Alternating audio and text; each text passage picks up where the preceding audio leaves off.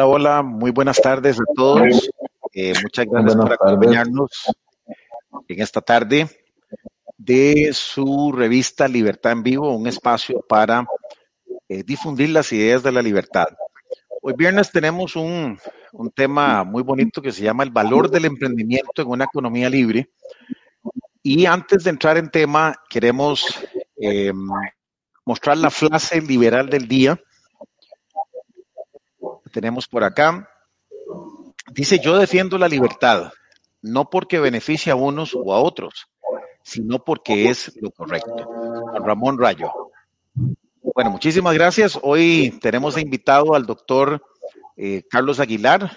Eh, doctor, muy buenas tardes. Gracias por, por acompañarnos. Muy buenas tardes, ¿qué tal? Espero que estén muy bien. Gracias por la invitación, muy bien. No, muchas gracias, este, Carlos, por acompañarnos. Y está aquí mi compañero de panel, Rafael López. Buenas noches, Rafa. Buenas noches, siempre un gusto aquí compartir con todos los, los, que se presentan a, ver esta, esta revista. Y, gracias, Carlos, por acompañarnos hoy. A ustedes igualmente. Y Alan. Un gusto. Bueno, muy bien. Hoy, hoy vamos a, tertuliar un poquito aquí. Creo que muy importante eh, hablar de, Carlos I, ¿verdad? Fundador del movimiento Emprendemos y actualmente uno de los líderes del partido que está en formación que se llama Unión Liberal. Entonces creo, Carlos, hoy eh, vamos a tocar un tema eh, que es eh, Emprendemos, ¿verdad? Y por eso le hemos denominado hoy a, la, a la charla ¿Cuál es el valor del emprendimiento en una economía libre? Pero primero nos gustaríamos, queríamos conocerte, Carlos, eh, para la gente que no te conoce, bueno, ¿quién es el doctor Aguilar y, cómo nace esta idea de, de esta eh, emprendemos y, por qué la corriente liberal? Y, hoy queremos que, que, compartas con todos los que nos escuchan y nos siguen. Eh, bueno, ¿quién sos vos, Carlos? Bueno, hola, muchísimas gracias. ¿Se escucha bien, sí? Perfectamente. Perfecto, estamos escuchando. Eh, pues bueno, soy odontólogo de profesión. Siempre tuve un interés por la, por la política, eso digamos ya desde la, desde la casa, desde mis abuelos ya había algo que me llamaba la atención de la política y poco a poco fui avanzando en las ideas de la libertad y fui sintiendo más cómodo en, en las ideas de la libertad. Ya más grande, pues sí he tratado de, de, de formar parte de, de varios movimientos liberales en el pasado y llegamos a la conclusión de que el emprendimiento debía o debería ser la, la base filosófica para poder darle forma a un partido político. Y así fue como nace Emprendemos hace alrededor de dos años y medio, más o menos. Mm, la idea era eh, confeccionarlo estructuralmente a nivel nacional y pues por varias razones, entre esas, bueno, mi hijo Tomás tiene año y medio. Eh, no estaba planeado, pero muy bienvenido. Y otras cuestiones que, que, valoramos en el camino nos hicieron ver que podíamos ser una suma de liderazgos en, otra, en otro movimiento donde se unían fuerzas y fue donde decidimos después eh, pensar en, en, que Unión Liberal es un partido que se está formando de muchas, de muchas, de muchos afluentes liberales, con una con una visión bastante clara, es una suma de liderazgos, por lo cual me llamó la atención y creo que, que, que siempre es importante hacer algo por, por no defragmentarnos más.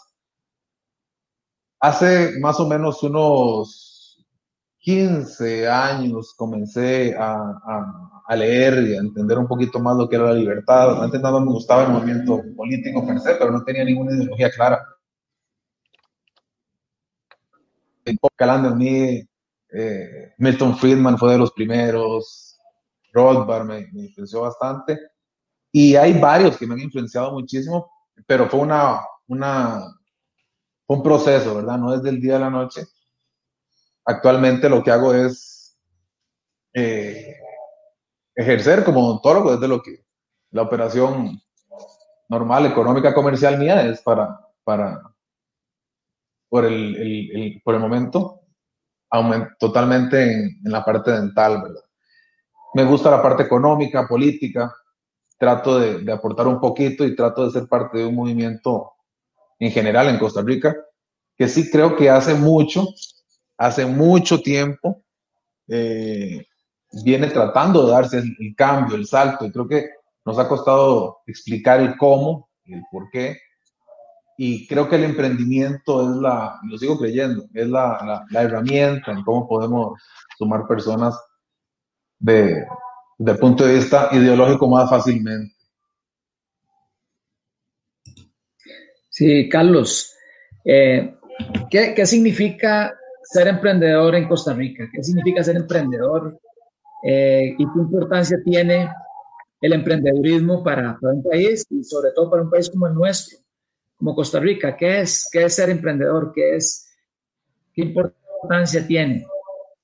Es, es, es, muy importante la pregunta porque esa es la pregunta. ¿Se escucha bien? Cuesta. Sí, se escucha bien. Yo escucho bien. La pregunta de qué es ser emprendedor sí, es la más, la, tal vez la, la, la más importante de, de, poder conceptualizar y analizar. Es decir, todos los seres humanos, y eso es parte de, de lo que quería explicar, todos los seres humanos son emprendedores por naturaleza. Es decir, es igual eh, existe lo que se llama el conocimiento tácito. ¿ok? Eso es un conocimiento que tenemos las personas desde que nacemos. Eso no, no lo aprendemos en la U, eso no nos lo enseña en la escuela. Es decir, el, el conocimiento tácito que está inmerso en todo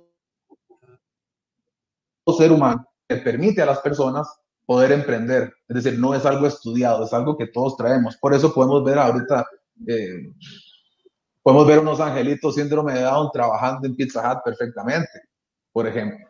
Entonces, hay algo detrás del ser humano que tiene la capacidad de generar riqueza y creo que por ahí es donde se debe empezar a estructurar el concepto.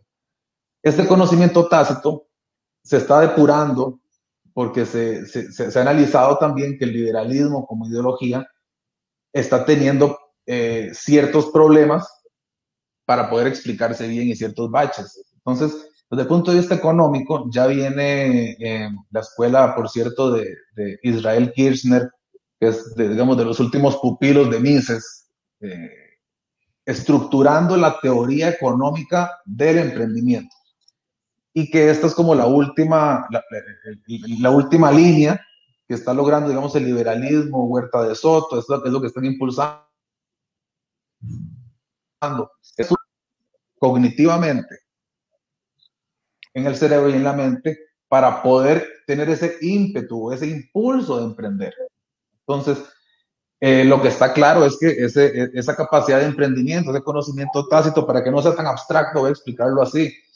Eh, vamos a ver, se duró mucho tiempo para poder inventar una bicicleta y la bicicleta, nosotros de niños, aunque es un artefacto, si se analiza físicamente y desde el punto de vista de ingeniería bastante complejo, pero nosotros después de tres, cuatro veces, cuatro veces que nos caemos, a la quinta sabemos hacerlo, a la sexta mejoramos y después de ahí no se nos olvida nunca.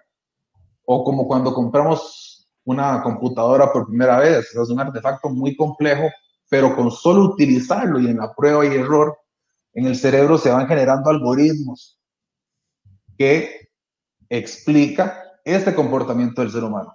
Entonces, por ejemplo, es muy importante hablar del coaching, que ahora eh, está muy en boga y es, es, como la base científica del concepto, digamos, del, del, emprendimiento y donde se explica el conocimiento tácito. El conocimiento tácito desde el emprendimiento, digamos, desde Sócrates venía hablando de eso, de que cada uno responde sus propias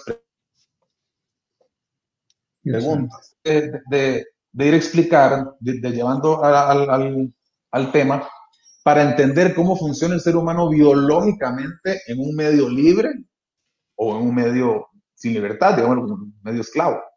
Entonces, cuando nosotros entendemos que el ser humano la información la tiene dentro y no somos como nos han vendido la idea de que, de que, de que tenemos eh, somos, recipientes vacíos y tienen que meternos información en la universidad. El profesor no tiene que llenar ese recipiente con información. Eso no funciona así. Es, hay que despertar cognitivamente la información que el ser humano puede absorber y la tiene en sí mismo. Entonces, toda la doctrina de la teoría de la firma, que no es específicamente economía, no es ciencia económica, son ciencias empresariales, administración de empresas, MBAs. Yo creo que esa es la línea más fuerte que está ahorita teniendo el liberalismo y que no se está explotando, por ejemplo. Todas las escuelas de, de, business del mundo están hablando del coaching. Aquí en INCAE dan certificaciones de coaching de esencia no directiva. Entonces, ¿qué es el coaching? Lo que pasa con el coaching es que un señor, Tim Galway, eh, hace unos años, él es coach de tenis y se puso a hacer un experimento. ¿Qué pasará en la cabeza de las personas cuando yo les metí el raquetazo y ya la abuela no está de mi lado? ¿Qué estará pasando del otro lado en la cabeza de la persona? Y hace un análisis y le juntan tres, cuatro personas y les dice, bueno, tomen una raqueta, yo me pongo del otro lado y no les voy a dar ni una sola instrucción. Las personas nunca habían jugado en su vida tenis, nunca. No, no les, da una no, les da ninguna sola instrucción y al cabo de dos días las personas aprenden a jugar tenis con la reglamentación que ya existía sin que nadie se las hubiera explicado. Es decir, hay un talento cognitivo en todo ser humano. En el libro de él es muy bueno, se llama El juego interno del tenis. Después se da cuenta que no es solo en el juego de tenis, pues lo hace en el juego interno de los negocios. The Inner Game of Business se llama, de Tim Galway. Y él está liderando en Harvard toda una línea de pensamiento donde está demostrando cómo el cerebro humano y el conocimiento tácito viene intrínseco en el ser humano. No es, que nos, no, es que nos metemos información, es que estimulamos algo dentro y sale la información. Entonces, cuando empezamos a entender que no todas las escuelas económicas están de acuerdo con que el Estado no genera riqueza, o que sí genera riqueza, al menos todas las escuelas empresariales están de acuerdo con el coaching. Y eso genera una fuerza intelectual muy interesante a la hora de explicarle a la gente esto sin tener un sesgo ideológico detrás. Entonces, el, emprendimiento, el emprendimiento es, es, toda la economía liberal. Una economía libre se nutre del 100% de emprendimiento. Entonces la pregunta viene, bueno, entonces, pero si yo soy empleado, yo no soy emprendedor. Es igual que decir que no somos todos de alguna u otra manera egoístas. Es decir, el empleado trabaja para un, por un salario, para un, para un, para, un, para un jefe, supongamos. Lo que está haciendo es que está trabajando y está vendiendo el 100% de sus servicios a un solo cliente. Y, el, y, este, y este jefe, en su beneficio, le está pagando por adelantado lo que no ha vendido, le está pagando prestaciones, le está asegurando. Entonces, es un emprendedor que le vende el servicio a un solo cliente. Eso es lo que es un trabajador, pero ese conocimiento tácito está instalado ahí siempre. Entonces, el empresario, que no es lo mismo que el emprendedor, porque tanto el trabajador como el empresario son cognitivamente emprendedores, le venden el servicio a una sola persona, le está vendiendo el servicio a todo el mercado. Simplemente asume mayor riesgo porque está en un momento de su vida, del tiempo donde unas personas pueden aumentar o bajar la cantidad de riesgo. Entonces, cuando entendemos el concepto de emprendimiento y que todas las personas somos eh, emprendedores por naturaleza y si estamos en un entorno libre, vamos a poder crear, innovar, inventar, eso está en nosotros, pasamos, digamos, a la segunda etapa, Ay, señor. Que es la etapa de la generación de riqueza. Cuando se habla, digamos, de, del capitalismo, que hablamos del capitalismo eh, marxista, explicado por Marx, el capitalismo explicado por, por, por Adam Smith, eh, también explica que es en mi propio beneficio que yo voy a intercambiar bienes y servicios. Pero no está explicando que ese impulso, que hay un impulso previo a ese a esa necesidad de cambiar bienes y servicios es ese conocimiento tácito. Es esta, es, esa condición para poder mostrar interés e innovar posteriormente por medio del capitalismo. Son dos caras de una misma moneda. Entonces, sí hay que entender muy, muy, muy claramente el rol del emprendimiento en la sociedad y cómo funciona conceptualmente, ¿verdad? Y científicamente en la cabeza de las personas. Entonces, el mayor, el mayor, creo yo, mito es creer que algunas personas pueden generar riqueza y otras personas no pueden generar riqueza. Entonces, ahí llegas al segundo punto amplio, que es la generación de riqueza. Entonces, este, sí creo que el emprendimiento, como más o menos he explicado, hay un comportamiento previo en el ser humano que no estamos explotando o explicando bien. Hasta ahorita lo están comenzando a explicar en las universidades eh, desde el punto de vista académico, empresarial, no tanto económico. Algunos en economía están ya entrando en esa, en esa línea, que es creo que la, la línea a seguir. Pero sí hay que ponerle mucho. Y todo lo que beneficie el emprendimiento, todas las variables que, que beneficien al emprendimiento deben fortalecerse.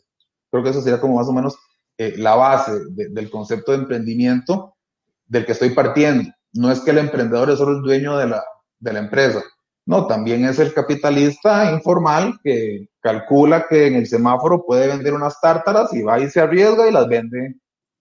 Él está desarrollando su conocimiento tácito al olfatear y sospechar, porque no puede estar seguro. Sospechar que van a comprarle las tártaras en el semáforo.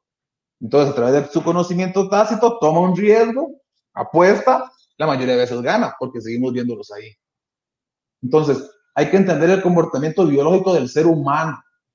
Y hasta que no empecemos a explicarle a todas las personas que dentro de ellos está el secreto, realmente, y ni siquiera con, con, con cuestiones ideológicas, desde el punto de vista científico, neurocientífico, creo que es una batalla mucho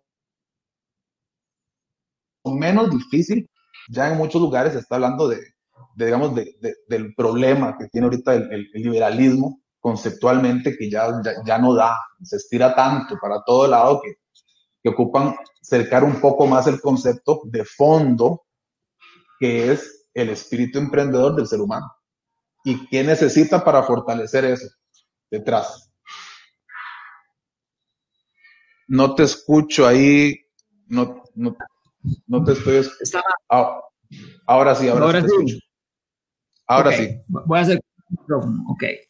Eh, eh, algo que me agrada mucho es que estás desmitificando, eh, porque eh, ¿qué nos enseñan en la, en la academia? ¿Qué nos enseñan en la escuela, en el colegio?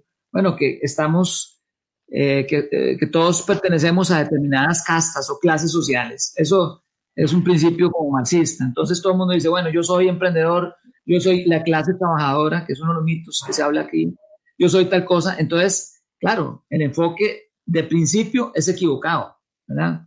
Entonces vos nos estás enseñando que, que no, que en realidad todos los seres humanos tenemos la capacidad creativa todos los seres humanos eh, nacemos libres para poder procurarnos pues nuestros bienes, ¿verdad? De alguna forma. Uh. Algunos lo hacen mejor que otros. ¿sí? Digamos, eh, tenemos un Messi y tenemos ¿verdad? otros personajes que no, que, no, que no llegan a la estatura de Messi. Y así pasa con los negocios y en todas las áreas del conocimiento humano. Pero sí es importante, digamos, aterrizar ese gran concepto que has dado a la gente de a pie a la gente a pie con un lenguaje sencillo eh, es entender, primero, este, cómo se genera la riqueza, quién genera la riqueza y cuáles son los obstáculos para que esa situación que es con natural al ser humano, que es la de emprender, no se despliegue de forma plena. Es decir, ¿qué es lo que, que hay, haya naciones como Israel, que haya naciones como Inglaterra que han producido y que producen, o Estados Unidos, que producen una cantidad asombrosa de innovaciones. Y hay otras sociedades que, no, que inventamos muy poco, incluyendo la nuestra. Tenemos poca creatividad, pero me está enseñando que todos tenemos el potencial, pero ¿por qué ese potencial no se desarrolla? ¿Qué es lo que pasa? ¿Qué es lo que frena eh, el emprendimiento y cómo afecta eso a la sociedad. Gracias, Rafa. Eh, creo que eso es parte de lo más importante en el debate de liberal versus colectivista, digamos, eso es el, el meollo.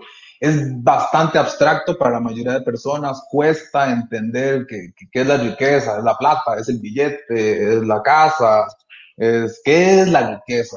¿ok? Entonces, lo primero que hay que tener claro es conceptualizar la riqueza. Desde el punto de vista económico, la riqueza, la riqueza es, eh, vamos a ver, La riqueza se genera en el libre intercambio de bienes y servicios, sea cual sea el bien y servicio que queramos. Vamos, yo, yo creo que una persona, eh, no sé, alguna, el, mismo ejemplo del, del, señor que vende tártaras en el semáforo. El señor que vende tártaras en el semáforo, por su propia necesidad de salir adelante y por su interés de estar mejor cada día, va a buscar cómo intercambiar. No es porque él quiere ser las tártaras a toda la gallita, no. Él le interesa beneficiarse a él mismo. Pero ¿cómo hace para beneficiarse a él mismo? Él tiene que olfatear, creer y apostar. Entonces la persona se analiza de no, el, los impuestos son altísimos, supongamos, como en este momento en Costa Rica, las cargas eh, sociales altísimas, las patentes, los permisos, todo es una locura. Ok, simplemente como emprendedor sé que no tengo el capital para una empresa formal, digámoslo así. Pero tengo que llevar comida a la casa. Ese es un instinto que no cambia nunca, es constante. El instinto de poder generar riqueza es constante porque tenemos que comer. Entonces, la riqueza se genera en el libre intercambio de bienes y servicios. Entonces, ¿cómo se crean, por ejemplo, esta computadora que estamos teniendo? Bueno, igual que la persona, pero en un aspecto muchísimo más, más grande del mercado, una persona encontró que tal vez a tal otra empresa le interesaba que le vendieran un microchip más especializado y creó la necesidad en el otro a la hora de venderlo, porque toda oferta crea su propia demanda. Esa es otra máxima. Entonces, hay que entender que en la libre generación de riqueza hay un intercambio entre una persona y otro. Y lo más importante es que las dos personas ganan. Es la persona está ganando y el, que, el que le paga por la tarta en el semáforo está sintiendo que está compensándose el valor que él tiene. Entonces, eso es, ahí se da de una manera espontánea en ese intercambio la generación de riqueza. Una persona hizo un esfuerzo, tanto eh, físico como mental, con una idea principalmente, que llamaba la atención del otro, y la otra persona, hmm, tengo hambre. ¿Quién me puede solucionar en este momento la tártara de la esquina? Y pum, se hace una combinación donde las dos personas ganan. Puede ser que el que compró la tártara andaba en un Ferrari de último modelo. No tiene absolutamente nada que ver el que compró la tártala ganó del que andaba el Ferrari. Y el que andaba el Ferrari ganó el de la tártala. Es en ambas direcciones. El socialista te va a decir que uno abusa del otro. Y si eso fuera cierto, si el abuso se diera, no habría intercambio. Nadie iría con una pistola a intercambiar bienes. Eso es muy fácil y lógicamente se cae. ¿Qué es lo que sucede? Lo que tenemos que entender es que las personas que están en el gobierno, en el Estado, tienen este conocimiento tácito para poder ponerlo en práctica en la calle. Pero al estar en el Estado, no se estimulan ni se incentivan para hacerlo y más bien hacen todo lo contrario, porque somos seres de, de incentivos. Somos animales de incentivos en todo sentido. Entonces, los estados, los estados chinean a unas personas y les dicen, no, tranquilos, no, ustedes tienen un trabajo, pero no producen riqueza, es muy diferente. Y aquí es donde se, empieza a entender. Para producir riqueza, la riqueza está en el bien y servicio final, no en el trabajo. Eso es parte de, nuestro concepto liberal, ¿verdad? el, valor es subjetivo, no en el trabajo, que es lo que creía Marx. Por ejemplo, eh, yo puedo pedir que todos los costarricenses mañana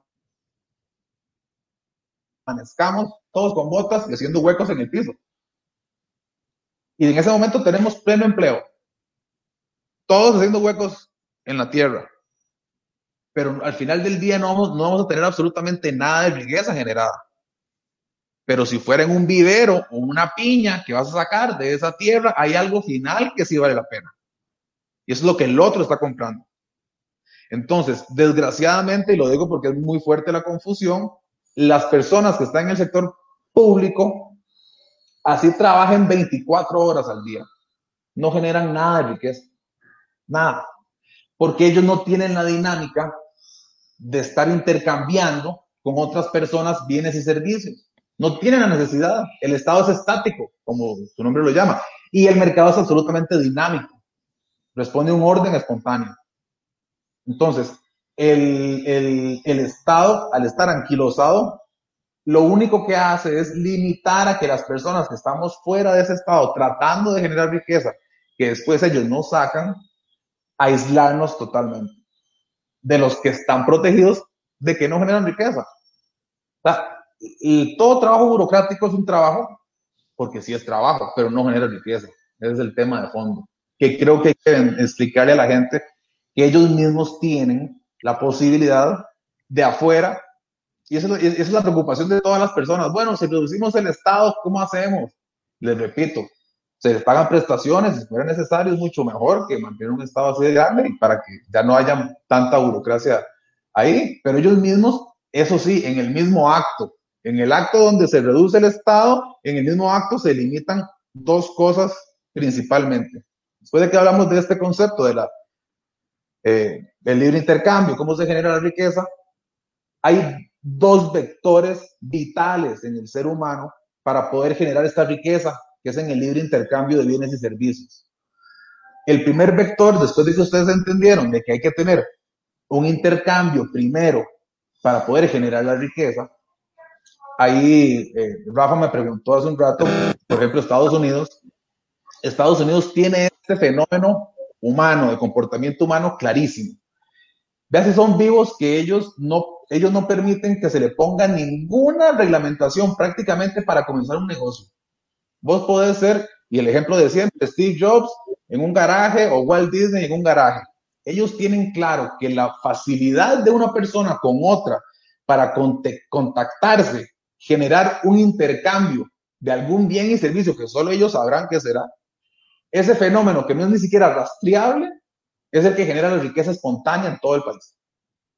Carlos, ahí interesante lo, que, lo que estás explicando porque creo que, ¿verdad? Eh, ser rico a riqueza es ser muy diferente, eh, ser empleado y tener un ingreso es diferente y, hoy, este, esto que estás hablando es muy importante porque a veces eh, están confundiendo el tema de ser rico con generar riqueza y también, ¿verdad? Que una persona que es asalariada, ya sea en el sector público o privado, eh, pues tiene un buen ingreso eh, y, tiene una casa y tiene un carro y parece ser de que eso es malo, ¿verdad? Como, como que el ataque a mansalva a, alguien que está bien y, aspira a tener una vida este, de cómoda, eh, ir progresando, tener un mejor estilo de vida, darle un mejor eh, em, lugar a, sus hijos o a quien sea, eh, parece que eso es como un ataque a mansalva, ¿verdad? Es como que, que el que genera riqueza, como lo estás explicando, de genera empleo, intercambia bienes y servicios, produce con un beneficio, que es satisfacer si la sociedad en el mercado abierto está de acuerdo, compra, si no está de acuerdo, no compra y entonces hay un beneficio adicional, ¿no? O sea, el, dinero es una consecuencia, no es la causa, ¿verdad? Pero resulta ser que el discurso es ataquemos al rico, ¿verdad? Entonces, eh, eh, ¿qué opinión te merece eso, Carlos? Porque me parece que ahí estamos este, confundiendo eh, y haciendo un enredo y precisamente ahí es donde de, ganan otros, ¿verdad? Al enredar a la gente. Es una, es una confusión tremenda. Es más, para que tengas una idea del nivel de confusión, el socialista dice que es que el rico es malo. Y como es malo, es el, el de la película, es egoísta. Eh, entonces, el, el, que es muy interesante tocar ese tema del egoísmo, que es el egoísmo racional. Así como estoy explicando que todas las personas tenemos conocimiento tácito, aunque no lo sepan algunas, la mayoría tal vez, el, el, el, el tema es que los, los, los seres humanos siempre estamos en constante modificación y cambio. Entonces, hay siempre algo que se va a poder resolver hasta que eso aparezca y antes de que eso aparezca no se va a resolver. Entonces, muchas veces el Estado mismo no permite que se abran esas brechas a propósito. Entonces, lo que ellos ocupan, volviendo al punto, es satanizar a la persona rica como egoísta. Cuando no entienden que es un mecanismo de defensa del ser humano. Es decir, ni vos, ni Rafa, ni yo, ni ningún ser, ser humano adolece de egoísmo racional. ¿Qué es egoísmo racional? El egoísmo racional es lo que hace de que yo quiera poseer más cosas mañana. Porque eso, de alguna manera, yo como mamífero, no sé qué va a pasar mañana. Lo único que más o menos me da calma es tener un poquito de plata guardada en el banco, porque no sé cuándo me voy a ir. Entonces, siempre hay un egoísmo racional en todo ser humano. Si yo te digo a vos, eh, afuera hay gente que no tiene el trabajo tuyo, regálalo. No lo vas a regalar. Si usted le dicen, hay más personas que no pudieron entrar a la carrera suya y tuvieron que hacer lista de espera y tuvieron que estar en, en, en, eh, y, por un examen no entró, se quita del medio y le dice, ay, yo, que yo no soy egoísta, pase. El egoísmo hay que entender que es un concepto filosófico diferente. El egoísmo, bien entendido, es un mecanismo de defensa del ser humano. Todos lo tienen. Se confunde con la envidia. Es el problema la persona que menos tiene muchas veces siente envidia y en, ese, en esa frustración señala, pero no entiende que él está haciendo, él siempre es egoísta. O en la posición del otro igual, tampoco regalaría plata. Sí, siempre, se, siempre se, busca, es el tema se busca, siempre se busca estar un, poco mejor, ¿verdad? Aquí queremos saludar a Roger eh, Juárez, dice vivo en Estados Unidos y si con solo pagar mis impuestos, la alcaldía me da luz verde para hacer, emprender un negocio, siempre y cuando pues, pues cumpla con mis, con mis deberes impositivos, ¿verdad? Y si intentamos hacer eso en Costa Rica y fue imposible, ahí lo puso, no, no sé si, si lo podemos poner otra vez en el, en el banner, porque me parece que es importante eh, eh, la comparación, ¿verdad? Que es lo que estamos hablando hoy de emprendimiento y, y que, bueno, ya vemos un ejemplo acá, o sea, eh, claro, usted arranca, eh, quiere estar bien, eh, hace el intercambio y, y sí, pues tiene, tiene algún ahí, tiene, ahí, tenés, ahí tenés eh, para cerrar el concepto, que antes de que se me olvide, en la generación de riqueza, en el fenómeno de la generación de riqueza, hay dos vectores que es en los que el político puede interferir o no. No muchos más realmente. Los principales son esos dos. El, en Estados Unidos tienen muy claro esto que hablábamos ellos ocupan que todas las personas intercambien lo más rápido que quieran para que esa riqueza reviente por todo lado. Después que generan la riqueza, están ahora cobrando mucho impuesto, diré yo, comparativamente a ellos mismos hace, años, pero ahora, ahora están viendo hacia atrás porque ya también saben que ya no les da más. Entonces, en búsqueda, ellos tienen claro de que si ellos ahogan al, a la persona que quiere emerger con tramitología, nunca van a llegar ni siquiera a poder quitarle los impuestos. Eso ellos lo tienen claro. Entonces, en Costa Rica tenemos los dos problemas. No solamente no nos dejan poder producir la riqueza generando intercambios voluntarios, sino que antes de que generemos la riqueza ya nos están metiendo impuestos altísimos. Entonces, es en dos vías eh, contrarias. Y sumado a esto, Hace poco publiqué un artículo que se llama El grillete estatal y la trampa tecnológica. Sumado a esto, hay un tema muy, muy importante que la mayoría de liberales están pasando por, alto, y es la tecnología. Es decir, al ustedes entender este fenómeno de, la generación de riqueza y cómo se, cómo se intercambian bienes y servicios y se genera riqueza espontáneamente, que después de poner un dólar, que eso represente eso, esa generación de riqueza espontánea, imaginémonos cuando Henry Ford no fue quien inventó el automóvil, sino que lo hizo para todo el mundo. Lo, hizo, lo, pudo hacer en masa, en producción en masa. En el momento que Henry Ford inventa el automóvil, un montón de desempleo aparece por un invento tecnológico, caballos, imagínate las volantas, los cueros, todo lo, todo lo que se utilizaba para, para, para movilizar las personas, mutó de un día para otro. Eso es parte del liberalismo. En un entorno libre, los agentes van a poder intercambiar bienes y servicios y van a poder darle un nuevo servicio a ese automóvil en caucho, en aros, en llantas, en ruedas, algo nuevo. Pero ojo, en ese momento la tecnología no explotó como explotó después del Internet. En la velocidad exponencial de rapidez que estamos teniendo hoy con la sistematización va a generar de por sí ya desempleo, cuando usted suba la carga tributaria, las comidas rápidas no van, a, no van a querer pagarle al, al, al, trabajador, ponen un robot y listo, se sirve solo. Entonces, la tecnología hace que se callados en las empresas que generan riqueza, pero cada vez estamos metiendo más impuestos y dejando por fuera a esas personas que están quedando desempleadas ad infinitum y no sabemos hasta cuándo. Y a la larga estamos generando una implosión, porque cuando ya no tengamos a quién cobrarle impuestos, porque afuera hay un montón de personas que no tienen trabajo, pero hay algunas corporaciones totalmente automatizadas que sí generan riqueza, entramos a un colapso social. No sé si lo logran seguir. Ese es el tema. No, no, está muy, está muy claro, Carlos. Y, y es que, digamos, en todos los sectores nos enfrentamos con ese problema.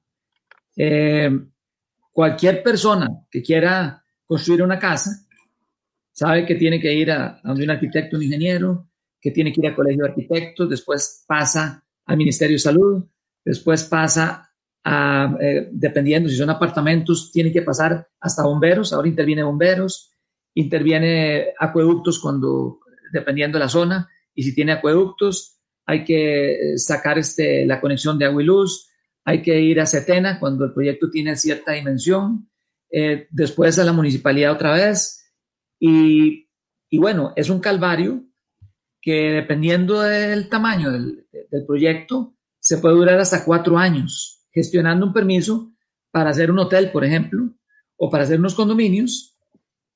Y al Estado, que es el que obstruye, no le importa eh, toda la gente que se nutre de, un pequeño proyecto, proveedores, eh, obreros de la construcción, arquitectos, eh, etcétera, etcétera. No estoy metiendo aquí todas las trabas que pone el banco y las tarifas abusivas de los abogados y de los peritos que tiene que pagar el que saca el préstamo.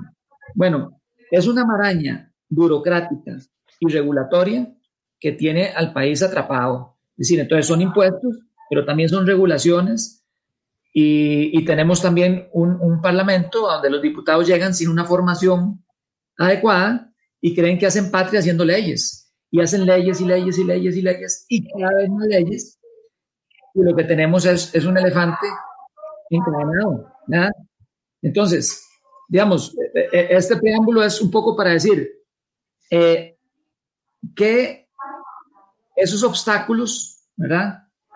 Em, que son enormes cuando nosotros vemos el espectro político y cuando nosotros escuchamos los discursos eh, del, gobierno, no advertimos que haya una voluntad para eh, esa carga que está sobre la espalda del 85% de la población que está en el sector privado.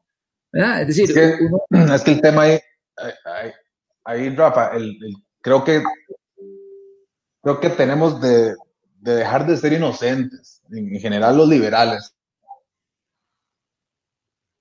para poder, para poder hacer que vamos, vamos de nuevo a la acción humana y biología del ser humano.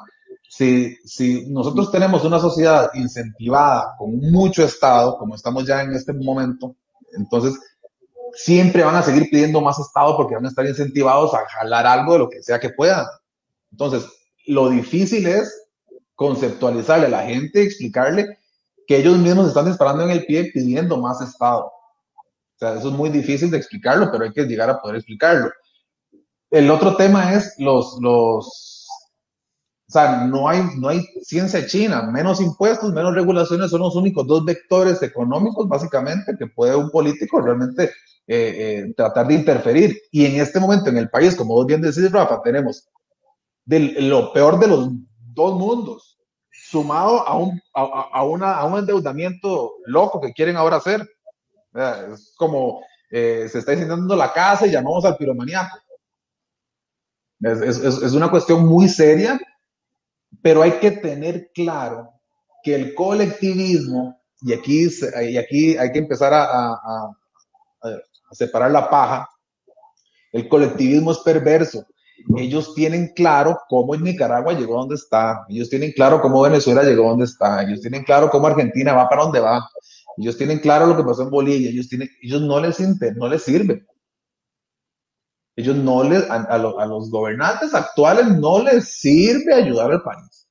Hay que tenerlo claro. Nos guste no, ellos tienen que la gente quiebre para poder hacer que la gente pida al Estado.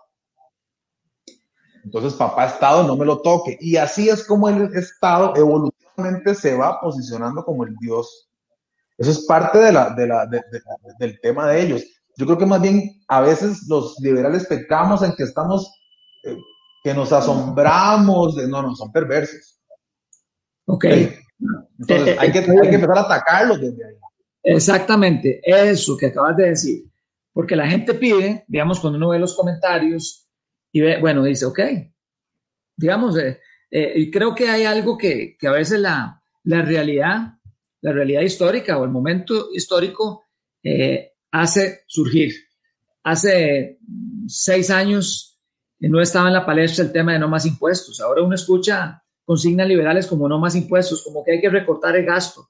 Entonces uno se queda asombrado que ya la gente se da cuenta que la procesión va por ahí. Es decir, la procesión es, no, no podemos seguir gastando lo que estamos gastando, eh, porque ya ven amenazados los bolsillos. Es el egoísmo racional que vos mencionabas antes. Pero la gente dice, bueno, eh, ¿cuáles son las soluciones que ustedes dan? ¿Verdad? La gente se pregunta, eh, ¿qué conciencia hay? Digamos, yo, lo que digo es que cómo uno se encuentra en la palestra política, ¿verdad? Ahora vemos eh, que tenemos una mesa de negociaciones para hablar de algo presente, algo actual, no algo general. Eh, y nosotros, yo lo que observo, por lo menos, no sé cómo lo ves vos, Carlos, yo observo que, que hay una mesa, bueno, que fracasó porque, porque no era representativa, pero el gobierno creo que sigue insistiendo con, con ese tipo de, de actores políticos a donde la gran masa, ese 85% que estamos en el, sector privado, no se siente representado.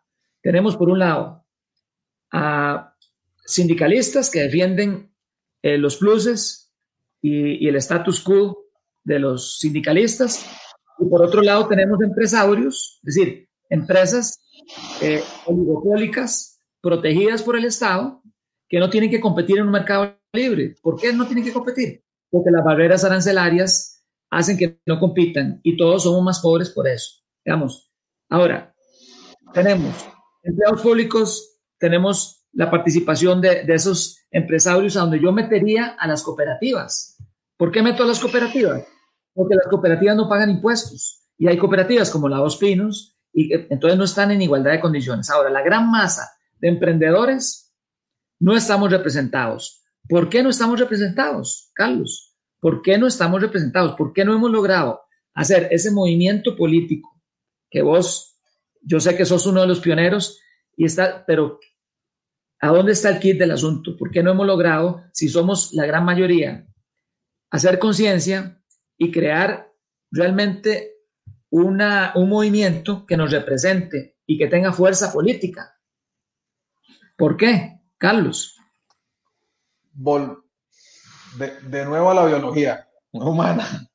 El, hay, hay una cuestión que los colectivistas nos llevan décadas, siglos, diría yo. Es más, y los colectivistas, los socialistas le llevan siglos a la psicología, como, como rama. ellos tienen claro desde que comenzaron, desde Lenin. Lenin dejó la escuela marcada, clarito, qué tienen que hacer. Desde Lenin, ellos tienen claro que ellos que manejar principalmente tres, básicamente, que es eh, condicionamiento clásico de Pavlov, eh, retórica hegeliana y también eh, materialismo marxista. La retórica hegeliana, ellos utilizan algo que los liberales no han querido utilizar muchas veces por no, por, no ser parte de lo que critican, pero creo que podrían también eh, funcionarles a su favor. Hegel demuestra que psicológicamente las personas, si yo te digo en este momento a vos A, yo te digo en este momento a vos que no has escuchado nada, que es un elector, yo te digo a vos A, eh, Alan te dice B, entonces A es la tesis, B, yo te estoy diciendo, eh, Rafa, tenés que creer en A. Entonces vos decís, ah, ¿en serio? Entonces llega Alan y te dice, no, vos tenés que creer en B. ¿En serio? Entonces hay una tesis y una, y una antítesis. Cuando a vos dos ideas. Y vos de esas dos ideas vas a creerle o le vas a dar la razón a uno de los dos.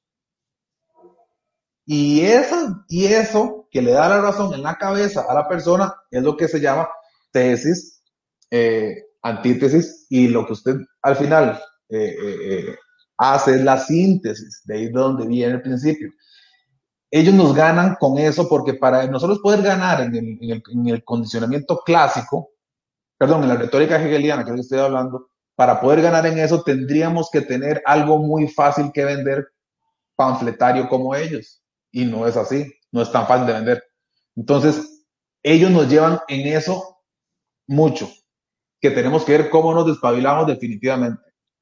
Y por otro lado está el condicionamiento clásico, ahí termino nada más, y por otro lado está el condicionamiento clásico, que no sé si ustedes recuerdan ese, ese experimento, ahí lo pueden buscar con Alexander eh, Pavlov, un ruso psicólogo, donde muestra que ante ciertos estímulos las personas simplemente van a creer X o Y cosas. Entonces estamos demasiado ya programados, gracias al método de, de, de condicionamiento clásico utilizado por los colectivistas desde hace mucho tiempo, ya estamos programados en que el Estado es bueno, el Estado es papá. Y el Estado hay que protegerlo. Ese es el tema de fondo. Entonces, ellos ya nos, ya, nos codificaron a nosotros sin darnos cuenta. Por eso ellos no tienen ya la razón ni teórica ni culturalmente. Por este tipo de cosas, desde, el punto de vista psicológico, cognitivo, que ellos dividen las elecciones en cuestión de tres semanas y listo. ese es el arte de ellos. Pero ellos saben que de fondo no tienen nada que ofrecer en la práctica. Sí, Carlos, pero yo, yo creo que inclusive ahí te, te interrumpo, porque me parece que nosotros, bueno, este espacio nace eh, precisamente de eso, ¿verdad? Yo creo que aquí este, no, estamos eh, tomando un partido, creo que estamos haciendo una conciencia, estamos tratando de traer esa propuesta. Eh, creo que hoy el, tema de las redes sociales, el tema de las oportunidades que tenemos de estar informados, o sea, el engaño es, ha sido siempre porque, bueno, la información es lo que, es lo que definitivamente, como bien decís, es lo que cala en, en las personas. Pero creo que entonces eh, hay gente muy capaz, hay teorías muy, muy buenas, estamos claros de que el libre, o sea, todos los principios y, nosotros que creemos en la libertad y creemos en las oportunidades y queremos quitar trabas y demás, bueno, Carlos, entonces, este, nos faltan estrategas aquí, ¿verdad? Porque parece ser que lo que necesitamos son monstruos en comunicación y, y, y, y de, no, no, tanto economista. Pues yo creo que sí, eh, este, y, Carlos, nada más para meterle un ingrediente eh, eh, que un señor Leo Bonet, ¿verdad? Escribió ahí, ahí pasaron el cintillo, que a los liberales nos falta corazón, es decir, nos faltan el tema emocional. Nada más quiero ponerlo porque, bueno, ahí está otra vez, eh, Leo Bonet, el liberalismo necesita corazón. Yo creo que eso, eso dice mucho también. Nada más quería meterle ese ingrediente, disculpen. Ah, ahí, ahí, sí, sí, sí, me das un toquecito porque eso es vital.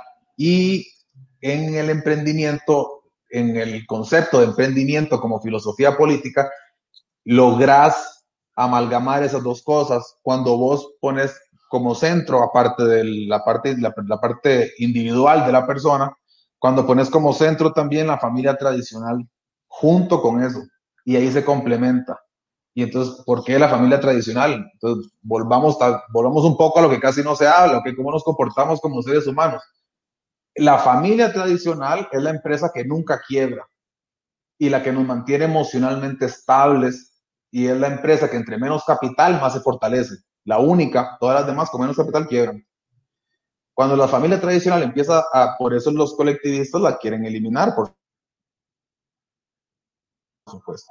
Entonces, la familia tradicional nos enseñó durante milenios a ser personas sensibles y a ser personas que, digamos, valoramos la vida, respetamos la libertad, respetamos al prójimo, la tolerancia, la igualdad. Todo eso nos lo han metido ya, digamos, en los genes por muchos años.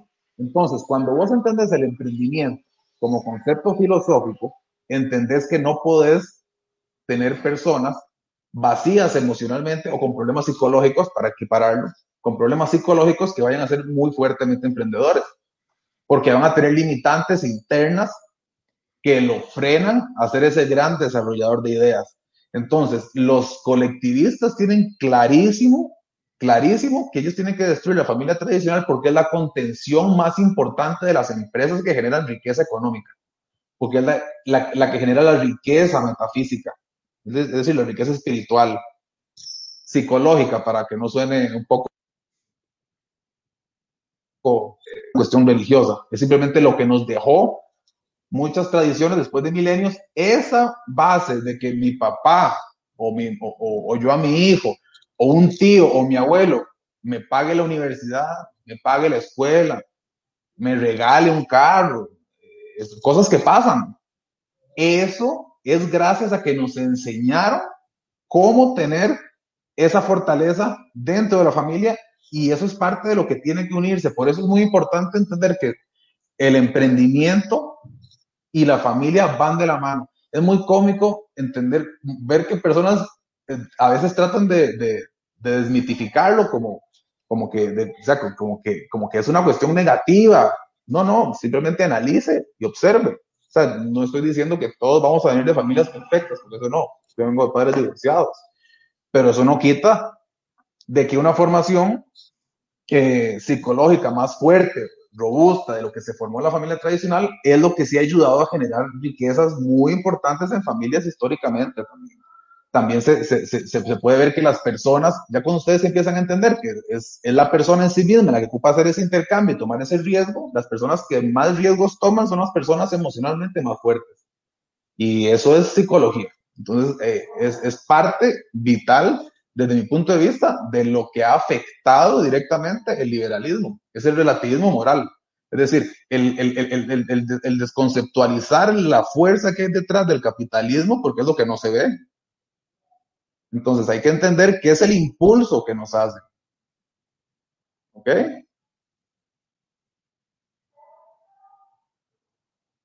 Carlos, muy bien. Yo creo que aquí, ¿verdad? Este, hemos ido torneando, ¿verdad? El tema de cómo, de cómo, cómo se trabaja la mente, cómo se, aquí nos dice Leo también, ¿verdad? Que se necesita un gancho, ¿verdad? Que para atraer masas, para mover, para influenciar. Pero yo creo que entonces aquí, este Carlos, ¿será que el emprendedor eh, está entendiendo esto que estás explicando? ¿Será que eh, estamos siendo lo suficiente asertivos porque seguimos apoyando causas de que más bien nos perjudican, que nos ponen más trabas, que, que, que de, pues, eh, definitivamente no nos dejan producir la riqueza que estás hablando? El emprendedor, la mayoría de emprendedores cree que las pymes es lo que le va a ayudar o que la banca de desarrollo es necesaria o que cobren impuestos altos a la gente más rica, desgraciadamente es lo que piensan. Y cuando no entienden de la, vamos a ver, los, los impuestos progresivos, como le gusta a los colectivistas, que son impuestos más altos a los que más tienen, eso protege a los que más tienen. Ok, si yo comienzo hoy mi taquería, dos personas, está bien, comienzo en el rango bajo de impuestos, menos de 10%. Pero cuando voy por la segunda taquería, hay un momento donde ya no va a haber una tercera taquería. Porque eh, mayor, por ser progresivo, me está a mí limitando del que más tiene. El impuesto progresivo que venden los socialistas ayuda a los que más tienen. Es totalmente contradictorio. Entonces, hay, que empezar a desmitificar un montón de cosas que, le mienten a la gente. Los, los emprendedores tienen, los emprendedores, y aún todavía estamos hablando de ellos como emprendedores, hay que hablar de las personas. Sí, correcto. Todos, ahí empieza. Nosotros mismos tenemos una, una, una cuestión que romper ahí. Es decir, todavía no asimila el ser humano que es emprendedor. Ese es el tema de fondo. Sí, sí, que todos tenemos una capacidad de innovar, Instalar, de hacer. Ahí está. Bueno, ahí está. Carlos, veámoslo, veámoslo en la pandemia. Yo creo que eh, en los residenciales, este, y te pongo el caso particular, eh, de ahí talento de sobra, este, venden un montón de cosas, gente que jocote, o sea, se dio un libre mercado, al estar encerrados, de ahí salieron un montón de cosas. De qué interesante. Entonces, eso que estás diciendo refuerza la tesis de que no necesitamos estar en un marco y una cámara de fuerza, ¿verdad? Que nos tengan amarrados, porque la gente está haciendo un montón de cosas. Mira, aquí hacen masajes, venden jocotes, traen lácteos. Eh, o sea, se, hizo realmente una unidad en una comunidad tan pequeña y, y, y, y de ahí una explosión. Entonces uno empieza a decir, pero qué raro, porque voy a ir yo hasta allá eh, a comprar X cosas? Eh, de si lo tengo aquí y estoy bendiciendo al vecino, ¿verdad? ¿Cómo hacemos para despertar esa, esa, eh, esa conciencia y eliminar esos, esos conceptos erróneos y que hay una explosión? O sea, el ser humano es capaz. Totalmente. Vamos a ver, intercambiar algo en el mercado es bastante, si lo quiere ver, no es tan difícil buscar una necesidad en otro ser humano, porque uno es un ser humano y hace un cálculo. Es decir, es bastante lógico y bastante simple. Por eso en Estados Unidos eh, usted, logra ver que muchas personas viven bien, así sean, profesionales o no. La capacidad de intercambio, mientras sea libre, vas a encontrar un montón de personas que no son profesionales o muy tituladas, que tienen una gran cantidad de dinero y que están desempresas. No va en la misma vía. Entonces hay que empezar a explicarle al mismo, yo creo que hay un flanco muy importante que es el administrador de empresas. Si a, meterse en lo que es teoría de la firma, es decir, en la base de la ciencia de la administración de empresas, para que toda persona que salga de la administración de empresas entienda que su Estado no es su amigo, va a haber un cambio más rápido. Porque la teoría que ellos no todas las escuelas de negocios, pero hay, ya hay una, una teoría bastante fuerte sobre escuelas de negocios que apoya todo esto que estoy explicando y podría como crear profesionales conscientes y convencidos científicamente de que realmente funcionamos así. Y una vez que sean CEOs o gerentes o empresarios nuevos o trabajadores que, que al futuro van a ser empresarios, puedan empezar a replicar esto eso es muy importante. Y creo que las ciencias de la, administración de empresas se ha dejado de lado en el liberalismo y se han, se han enfocado solo en la economía. Bueno, e, eso es importante. Eso es importante porque entonces eh, también tenemos que quitar otro mito de que el liberalismo es solo economía. ¿Todos están empresa o no? Exacto. Pero administrar empresas, todos tienen que administrarla. Aunque no entiendan qué es la economía, la persona sale a administrarla porque hay que pulsearla. Entonces, si nosotros le cambiamos un poco el eje, ok, no entiendes de economía, pero al menos sabes de, la administración básica, de la acción humana, de lo que hay detrás de, ese ímpetu de hacer algo, las personas, aún las que no estudian administración de empresa, pero buscan leer algo de administración de empresa porque tienen su negocito, van a empezar a saber eso. Me parece que eso es una, una, una vertiente importante que debe hacerse, sumado a todo el gran esfuerzo que sigo siendo sumamente consciente que hay que hacer político de lo que conlleve, pero sí, sí, creo que todos los flancos son bienvenidos. Carlos, hay, gente que, que, de que es empírica y es buenísima por los negocios. Eh, tiene visión, eh, tiene un olfato, ¿verdad? ahí hay una oportunidad y se mete y levanta un negocio y vende y, y, y, y, eso es precisamente lo que estás hablando, ¿verdad? Que efectivamente eh, el conocimiento todos los seres humanos tenemos, tenemos esa capacidad, exactamente. Tenemos un, ese conocimiento tácito, es una intuición, es eso que llamamos ese olfato para los negocios, es ver una oportunidad, meterse ahí, levantar y, quitar el mito de que todo es plata. Se necesita plata. No. de hecho, es muy interesante cuando se. Hay un libro muy bueno que se llama Creadores de Riqueza de Alejandro Gómez, un chileno muy bueno, donde él hace una, un análisis eh, mucha, mucha fortuna y explica cómo fue la vida de ese emprendedor para esa generación de riqueza, para encontrar ese vínculo con, con el cliente y empezar a intercambiar en masa lo que uno estuviera ofreciendo u otro, te encontrás de todo. Vamos a ver, Ray Kroc, el, que hizo McDonald's, lo que es McDonald's, lo hizo a los 56 años. Eh, por ejemplo, eh, Levi Strauss, el que hizo el, el que inventó la mezclilla, comenzó haciéndolo y vivía en Estados Unidos, pero se fue muy lejos a donde estaban los mineros. Y ahí le empezó a hacer este tipo de, de jeans a los mineros, se volvió famoso porque eran, eran indestructibles. El, el emprendedor tiene ese olfato, mas no sabe qué tanto está dispuesto el comprador de absorberlo. Eso solo el orden espontáneo del mercado lo da. Por eso es que, por eso es que de pronto a otro vez explosiones de empresas que en cuestión de 3, 4 años están en bolsa y crecen muchísimo. Es porque ellos perciben igual que esa necesidad de la gente sobre esta necesidad. Entonces, siempre van a lo mismo. Es a esa intuición del ser humano por poder hacer el intercambio. Muy interesante cómo funcionamos así. Cuando lo empezamos a analizar y vernos más maliciosamente, pues sí, somos, en ese sentido, somos muy robóticos, ¿verdad? Carlos, yo, creo que eh, muy interesante esto que hemos hablado, ¿verdad? Del sector actual. Eh, quitémosle ese, esa etiqueta, ¿verdad? De, emprendedor, ¿no? démosle oportunidad a todos, que, hay capacidad para, para crear, para innovar, eh, para negociar, para intercambiar bienes y servicios. Yo creo que esa es la, principal enseñanza que, nos has dejado hoy, ¿verdad? Quitando mitos y estigmas y, palabras que realmente no nos ayudan pero creo que es importante que a pesar de todos estos obstáculos, eh, hay un común denominador, ¿verdad? La gente no quiere que le regalen nada, ¿verdad? Tal vez a veces uno dice, bueno, si es que necesitamos un empujón, ¿verdad? Como, como esa pymes o ese crédito, etcétera.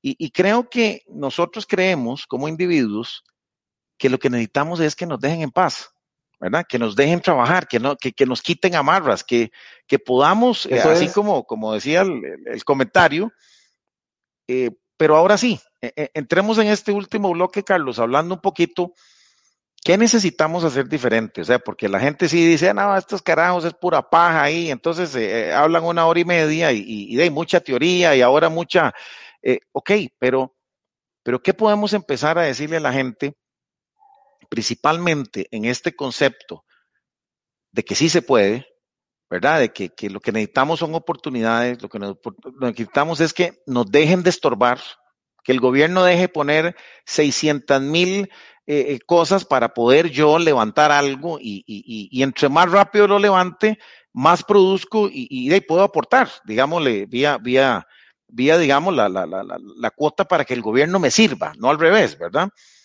Pero bueno, em, empecemos en la parte propositiva, Carlos, para ir ya como, como aterrizando un poquito, ¿verdad? ¿Qué, proponemos eh, desde el punto de vista liberal hacer diferente?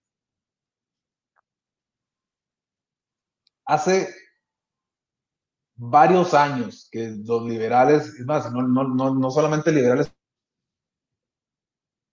en Costa Rica, cuando comenzaron los think tank y comenzaron a hacer muchos institutos y se crearon muchos, muchos movimientos privados que se recibían becas desde eh, fundaciones grandes liberales en Estados Unidos, llámese Cato Institute, llámese Atlas Foundation, llámese Heritage Foundation, hay muchas, donde ellos entraron en un, en un, ellos le apostaron desde los años 90 tal vez, le apostaron fuertemente a que el liberal se metiera a educar de una manera intelectual y no se metiera en política. ¿Ok? Eso, es más, eh, aquí en Costa Rica yo tuve muy buenos amigos que eran, que eran personas que, pero como somos seres de incentivos siempre, un cheque ahí por mes, sigo trabajando, me, me, dan mi asociación, me dan mi, mi, estructura, me pagan un viaje de vez en cuando a ir a un, a un, a un hotel, a un congreso, pero lo que no puedo hacer es meterme en política. O sea, es, como fue, fue, es todavía muchos de los liberales ese, creo que es una dicotomía, es un doble discurso que no, en la práctica, desde la ciencia política, no tiene cabida. Eso nos ha costado al liberalismo de América Latina, porque fueron millones de millones de dólares que venían de todas las fundaciones a acaparar a esas promesas liberales en toda América Latina. Y lo hicieron en toda América Latina. Y en toda América Latina aparecieron think tanks y toda la cuestión, pero se dieron cuenta que el impacto no fue tal. Es decir, aunque no nos guste, ya se evidenció que solo la política sirve. No hay mucho que darle vuelta. Si no nos gusta, Dave, no nos gusta. Pero eso no va a hacer que eso cambie. Y eso, y eso los contrincantes lo tienen clarísimo. Desgraciadamente no es este no hay otra salida. Vos lo estás viendo en este momento. Si vos en este momento haces una encuesta de quién está apoyando más impuestos, te vas a dar cuenta que la gran mayoría de costarricenses no lo están apoyando y aún así lo van a pasar.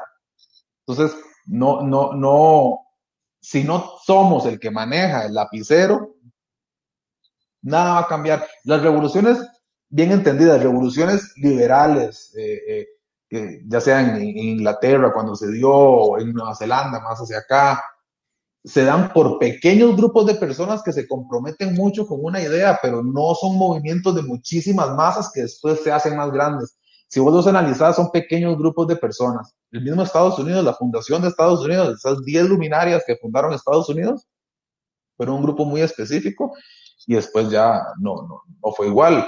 Pero sí, sí hay que entender que si nos preocupamos, tenemos que ocuparnos y se necesita tiempo, se necesita dinero. Yo realmente no creo que haya mucho más posibilidades.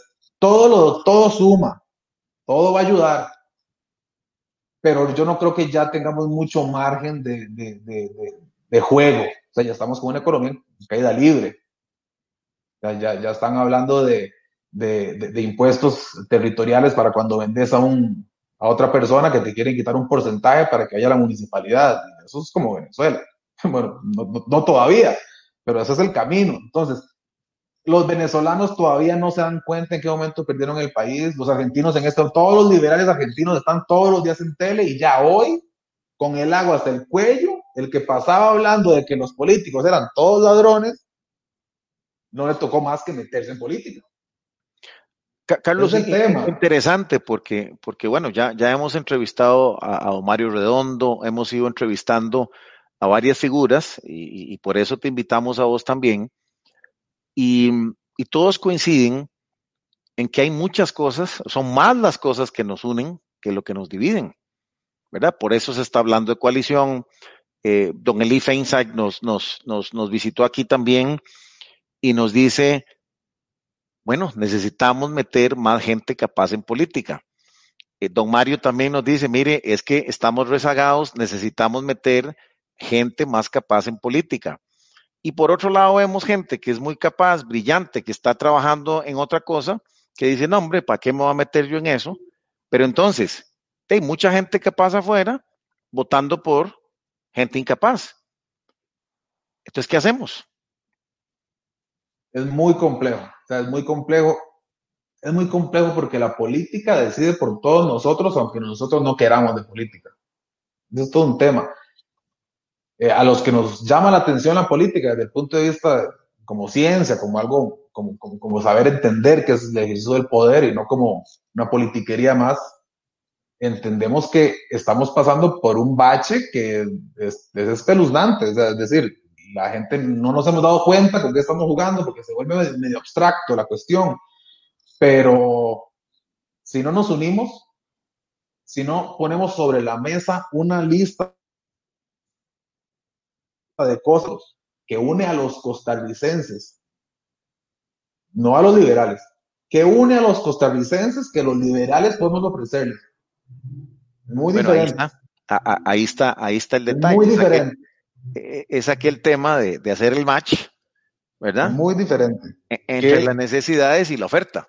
Totalmente, totalmente. Pero para eso tenemos que aceptar ciertos, ciertos, ciertas características culturales de, nuestro país.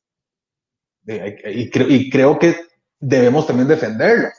Entonces, sí creo que hay, hay, un espacio donde las personas debemos eh, tomar decisiones. En política es tan grande, los partidos nunca sobra gente, siempre hace falta gente.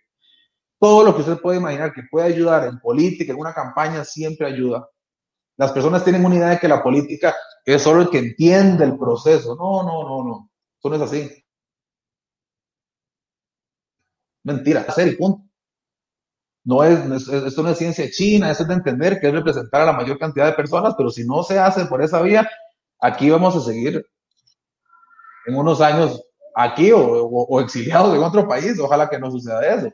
Pero sí el tema es de ver cómo empezamos a, explicarle a la gente que no podemos seguir en más estatismo, más deuda, más impuestos, más regulación. La ley 7600, eh, solo, solo hacer una rampa, ahí está, Rafa nos, nos puede decir cuánto cuesta y cuánto incrementa en cualquier negocito que esté en un segundo piso, que tengan que poner un ascensor para poder subir a un segundo piso porque no le permiten poner ningún negocio arriba. Ah, en Costa Rica es, es casi un crimen ser emprendedor. Es una cuestión muy complicada. Están esperando ver cómo te, cómo te molestan. Porque como funcionamos por incentivos, los que tienen el poder en la ley de su mano, ellos quieren su mordida. Es el tema. El número exorbitante de regulaciones es porque cada persona ahí atrás, no todas, pero muchas están buscando su pase de mordida. Ese es el tema. Es decir, hay que entender cómo funciona el aparato estatal, cómo es la corrupción. O sea, la, corrupción es un síntoma del estatismo, no es una enfermedad en sí misma. Es decir, siempre que haya Estado va a haber corrupción.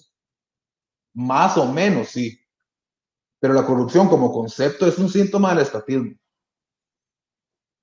O sea, cuando la plata es de todo, no es de nadie. No hay de nadie. Cuando las arcas están abiertas, hasta el santo peca.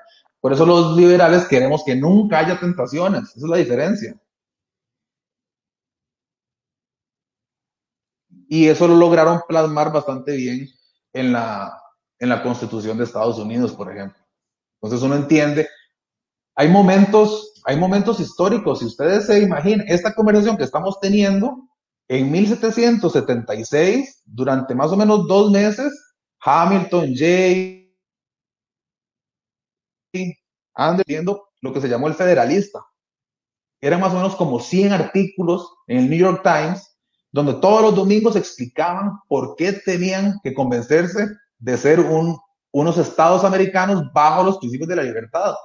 Y en ese tiempo, sin colectivismo, ahí no tenían todavía ninguna, ningún problema colectivista en la cabeza, en 1776, se pudieron poner de acuerdo, pudieron convencer a la gente de temas tan abstractos, tan complejos y tan confusos como estos. Entonces hay que, hay, hay que dimensionar el, el, el, momento cognitivo de las personas también. Ahorita las personas tienen un montón de información, pero no la leen. Entonces, hay, hay, hay toda una lucha diferente cultural de cómo poder explicar esto. Y todas las personas definitivamente tienen una opinión a favor o en contra hasta que algunos van entendiendo un poco más cómo es que funcionamos como, como seres vivos, ¿verdad? En esta ¿Cómo, cómo ha cambiado, cómo ha cambiado todo, verdad? Porque ahora tenemos más acceso a la información, pero la gente no lee. Antes la gente tenía que ir a buscar, ¿verdad? Yo me acuerdo en las épocas de ir a la Biblioteca Nacional, de la gente tenía que ir a buscar, había que ir a sacar un libro, había que ir a sacar una enciclopedia.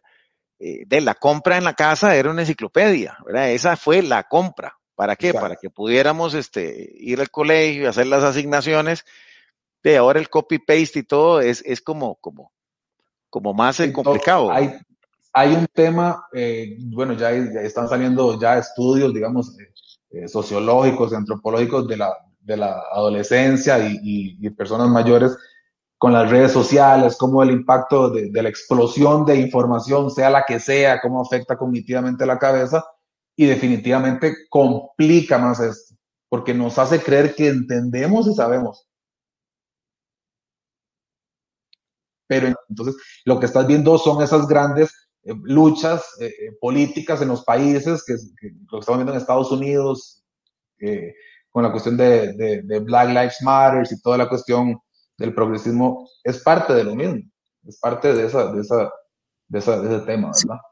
De, las cosas que tenemos que aprender de, de bueno, de, los zurdos, digamos, es que yo creo que lo, lo, han, lo han entendido algunos liberales en Sudamérica, como, como Milley, por ejemplo, y algunos, es aprender a, a tener frases cortas, contundentes, para que la, que la, gente las entienda bien y que en una, en, en, una entrevista de 30 minutos queden claros los conceptos. Yo creo que ese, ese nivel de síntesis tenemos que desarrollarlo porque nosotros tendemos a profundizar mucho, a dar datos estadísticos, a dar eh, somos muy racionales y eso está bien, eso no lo, no lo, podemos dejar porque es el fundamento.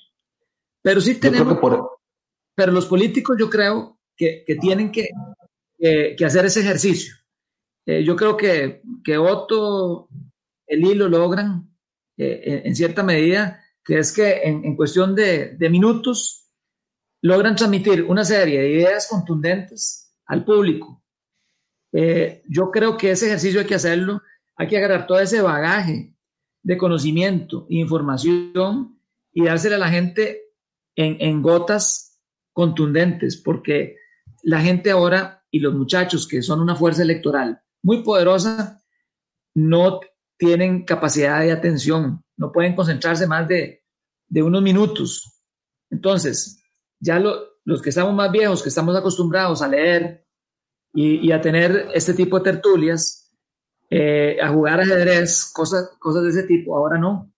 Entonces, eh, tenemos que hacer un cambio en ese lenguaje también, eh, no solo en la parte emocional, sino también en que los contenidos tienen que ser más, más concretos, más sintéticos y poderlos, poderlos tirar de, forma utilizar, utilizar, Carlos, también la, la, parte visual, ¿verdad? Este, la parte de captar, porque digamos, una persona dispersa, yo soy súper disperso también. Entonces, a veces me pasan en el flash y, ya ahí enganché, ¿verdad? Como decía aquí eh, alguien que nos, que nos hizo el comentario.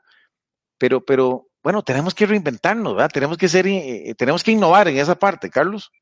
Yo creo que eso es el, o por lo menos lo que tratamos en la fundación de, Emprendemos en su momento, es exactamente eso. O sea, es darle herramientas rápidas, concisas y no con un tono ideológico liberal a las personas para que entendieran el emprendimiento. El emprendimiento, ¿quién se va a poner el emprendimiento? Y cuando la persona, cuando la persona dice, ah, no, es que yo no soy emprendedor, yo soy empleado, se le explica, no, no. Usted no es ahí porque está interesado en venderle el servicio a esa persona y está beneficiándose. Y usted trata todos los días de, de servirlo de mejor manera para no perder el, trabajo. Pero, ojo, ojo si es emprendedor, que si en ese momento llega otra persona y por el mismo trabajo que está haciendo le duplica el salario, a ver si no se va. Por supuesto que se va con la otra persona. Por eso es que la persona nunca deja de ser emprendedor. Steve Jobs tuvo a Bill Gates de, de empleado. Y no era que Bill Gates iba a ser empleado toda su vida. Es un proceso evolutivo. Entonces, yo sigo creyendo que la manera más fácil de explicarle a los seres humanos de liberalismo, de libertad económica, de prosperidad, es a través del emprendimiento. Eso estoy convencido ya hace varios, hace varios meses. Eh, eh, el emprendimiento es la herramienta para poder vender la ideología liberal, no hay otra. Por lo menos que no sea otra vez vender liberalismo puro. Pero si vos vendes emprendimiento y familia, digámoslo así, como concepto, es lo más fácil, lo más entendible, lo que todos se quieren sentir emprendedores. Ah, yo no, porque no, porque trabajo. No, claro que sí. Esa persona se va a sentir identificada y va a decir, no, también soy emprendedor, pero le estoy vendiendo un servicio a una sola persona. La persona empieza a entender cómo funciona. Entonces, definitivamente, a mí tendría que convencerme que el emprendimiento no es la, no es la vía, pero hasta la fecha Sigo creyendo que emprendimiento es la vía más noble, simple.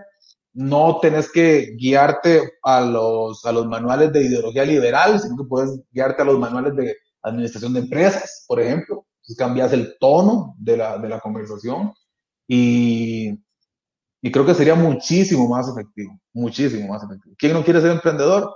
Todos.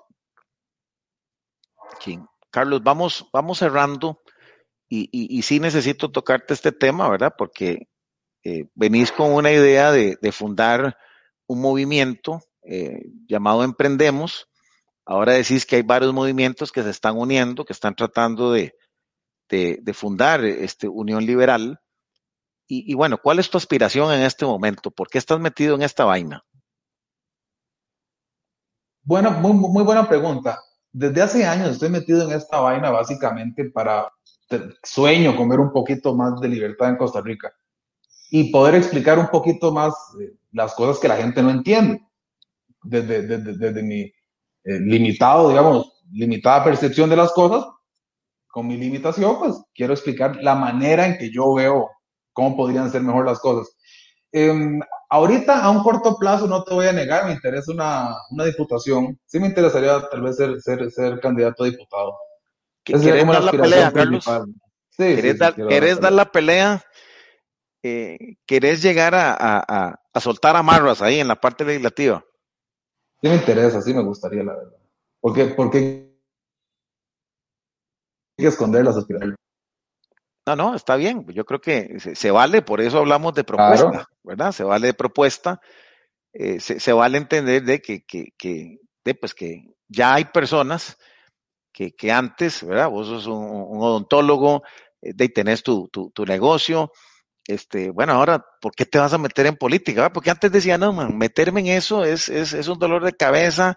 Este, man, yo estoy tranquilo aquí con el negocio, tengo mi profesión, tengo mi clientela, y, y después llegar ahí a, a, a, oír esos discursos de una hora, ¿verdad? Bueno, es que, es que precisamente lo que vos dijiste hoy, de que de, nos hemos movido en un ámbito muy académico, muy teórico, ahora tenemos que pasar a la acción y, necesitamos más gente eh, eh, peleando por estos, por estos principios, ¿no? Yo estoy convencido de eso y sí creo que, que la manera en explicarle a las personas es con la letra más simple y sencilla. O sea, tenemos que simplificarle, como, como les dije eh, hace un rato, y el concepto de emprendimiento van a seguir dando vuelta y vuelta y vuelta y van a ver que posiblemente no encuentren una salida negativa. Es difícil hasta enfrentarse al concepto de emprendimiento desde, los colectivistas. Cuando vos agarras a un colectivista, yo lo he hecho, y le hablas de emprendimiento delante de una persona a la cual ellos quieren vender su oferta, electoral, se quedan, se quedan sin, oferta. Porque ellos le están diciendo, es que yo le voy a quitar a aquel para darle a usted. Yo le estoy diciendo, yo voy a hacer que usted sea como aquel. Es muy diferente. Entonces, cuando, cuando vos entras a convencer a la persona que está escuchando que es capaz y que lo que tiene que hacer es que se quite del medio el Estado, las personas van a empezar a entender la pandemia de todo lo mal que ha traído, deja claro algo. Sin libertad no hay intercambio de bienes y servicios y sin intercambio de bienes y servicios no hay riqueza. Y eso la gente de alguna u otra manera lo va a entender. ¿Se acuerdan la pandemia cuando estaba encerrado? Bueno, relaciona eso con libertad. No podía intercambiar nada, ¿verdad? Bueno, más impuestos, intercambia menos, más Estado, intercambia menos. Y todo con proporcional. Creo que hay que hablarle así de directo, aunque quede eh, resonando en la cabeza por un rato y después pregunte nuevamente por lo mismo hasta que ya le caiga el concepto completo, me parece que es la manera más estratégica, o por lo menos como algunas veces las personas ya logran como entender, ah, me querés decir eso. Hay que entender que el, el, sistema, vamos a ver, nosotros porque tenemos tiempo de estar leyendo de, de, de mercado, pero usted le, usted, le, usted le explica a una persona qué es el mercado, ni siquiera a veces hasta, hasta economistas no saben qué es el mercado. El mercado es la suma de los individuos dentro de, dentro de un país tomando decisiones a su beneficio. Eso es el mercado. La sumatoria de todas las personas de un país limitado, bajo las mismas leyes, tomando decisiones en su propio beneficio. Eso es el mercado. pues cuando uno habla del mercado, uno tiene que individualizarlo. No, no, el mercado es usted. Ah, es que el mercado, me va a comer el mercado. No, no, suave. No, no, usted es el mercado. Correcto. Sí, Carlos, es, es interesante. Eso nos, cuesta mucho deshilarlo porque nos cuesta mucho no entender que la acción humana es la base del liberalismo y la acción humana está intrínsecamente puesto con el individuo y de ahí es de donde parte el, individuo, el individualismo metodológico, de donde aprendemos toda la, la teoría austríaca económica. Entonces hay que, hay que caer en el individuo. ¿Cómo el mercado? Sí, el mercado es usted, la persona que le está explicando Usted es el mercado, como yo, sí, usted toma decisiones, usted quiere mañana estar mejor, usted quiere, usted mide, arriesga, usted es el mercado. Eso es muy fuerte y no se ha utilizado todavía.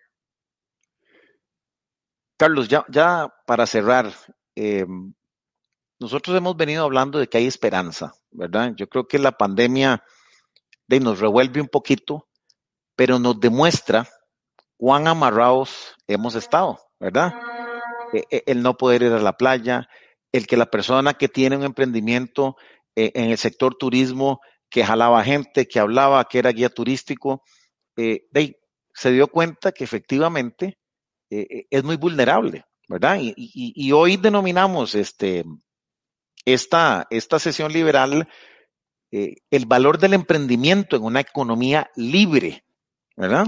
Sin amarras, eh, los que jalan gente, eh, eh, los que jalan niños no, pueden usar el carro.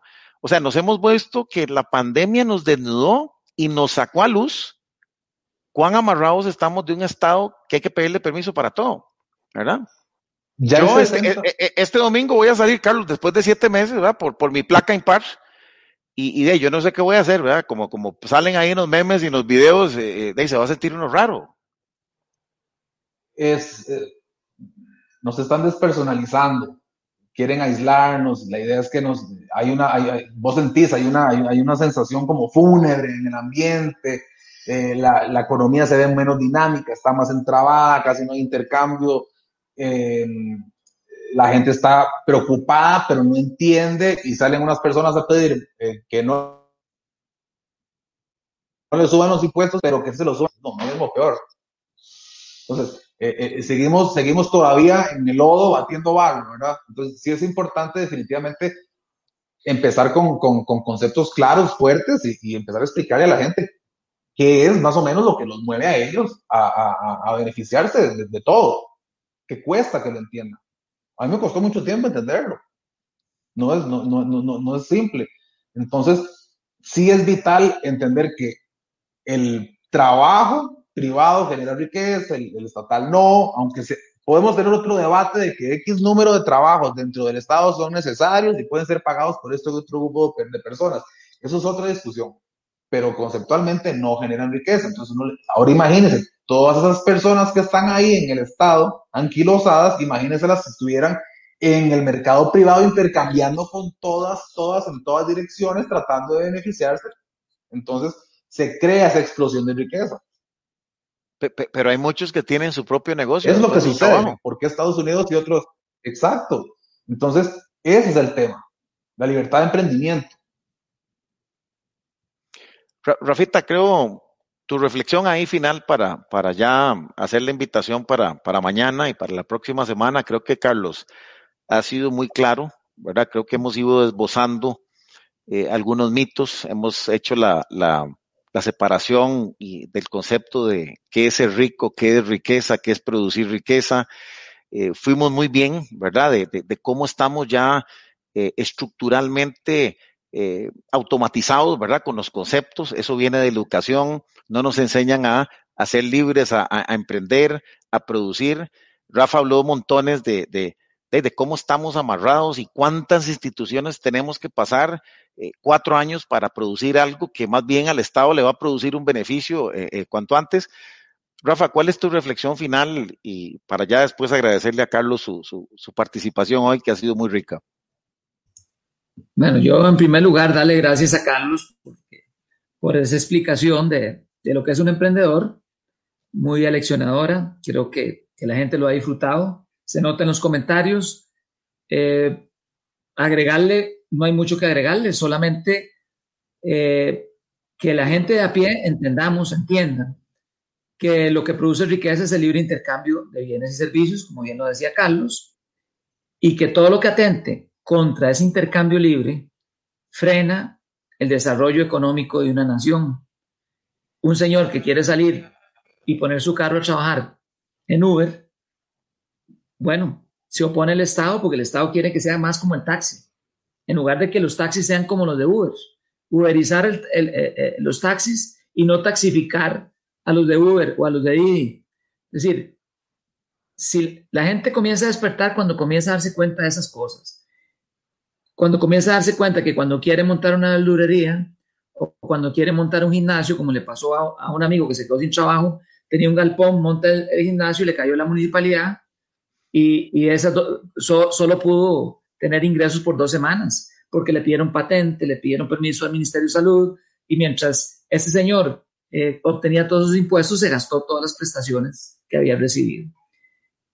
Entonces hay que entender que el enemigo, digamos, yo esa es la síntesis que saco, el enemigo principal es el Estado confiscatorio. El Estado que no crea riqueza solo confisca la riqueza y solo frena, es decir, es el asesino de cualquier emprendimiento. ¿Quién es el asesino de, cualquier emprendimiento? Es el Estado. Entonces, ese asesino hay que, hay que ponerle eh, grilletes. Ese asesino hay que minimizarlo y que solo se enfoque en lo estrictamente necesario, que es darnos seguridad y justicia, nada más, y una constitución fuerte que se respete, ¿verdad? Para que haya igualdad, que es la única igualdad que tiene sentido en el ser humano, que es la igualdad ante la ley, que haya igualdad ante la ley, que tengamos todos, que se respeten los contratos, esa es una condición importante para el emprendedor. Cuando un país hace que los contratos privados se respeten, que se respete la propiedad privada y que se respete el, libre intercambio de bienes y servicios, ese país prospera. No necesita, como dicen muchos, cuáles son los incentivos del gobierno para, para eh, económicos para que la economía prospere. Ninguno, el gobierno no puede dar ningún incentivo. El gobierno lo que tiene que hacer es echarse a un lado, echarse a un lado y dejar que las fuerzas productivas del mercado que somos todos, como lo dice Carlos, los individuos, seamos libres, seamos libres para trabajar, seamos, libres para emprender. Eso es lo que, lo, que, lo, que sintetizo de esto. ¿Eh? Bueno, muy bien. Eh, Carlos, nuevamente agradecerte. A ustedes. Eh, tu, presencia hoy y, realmente el aporte valiosísimo. Nos dejamos cosas muy buenas, ¿verdad? del emprendedurismo, del, del, cómo echar para adelante, básicamente, ¿verdad? Entonces, bueno, a todos los que nos acompañaron hoy, darles las gracias, invitarlos para el próximo jueves. Tenemos un tema bastante bueno que se llama em, el impacto de la libertad en las redes sociales, ¿verdad? Hoy vemos cada vez más que, hay gente como nosotros que, nos, picó un gusano, nos tuvimos una visión y, arrancamos con, con, este proyecto, un espacio para, para, para discutir y, entender bien eh, todos los conceptos de la libertad y liberalismo.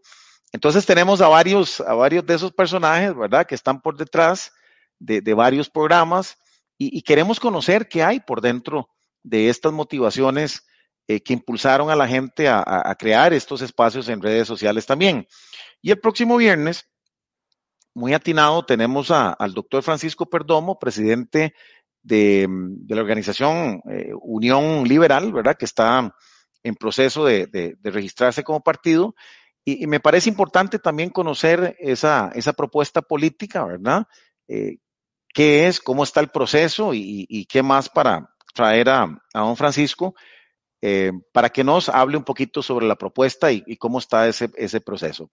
Bueno, agradecerles a todos, eh, gracias de verdad a todos los que nos acompañaron hoy, a los que escriben, a los que nos escriben después, a las personas que comparten el video. Estamos siempre ahí en, YouTube, estamos en Facebook en Libertad en Vivo y, vemos cómo eh, estamos tratando de difundir y estamos cumpliendo con un objetivo de traer ideas de la libertad. Así que muchísimas gracias a todos, les mandamos un gran abrazo, que estén muy bien en compañía de sus familias y agotar de la libertad. Ya no hay restricción. Que esté muy bien. Saludos a todos. Buen fin de semana. Buen fin de semana. Gracias. Chao. Gracias.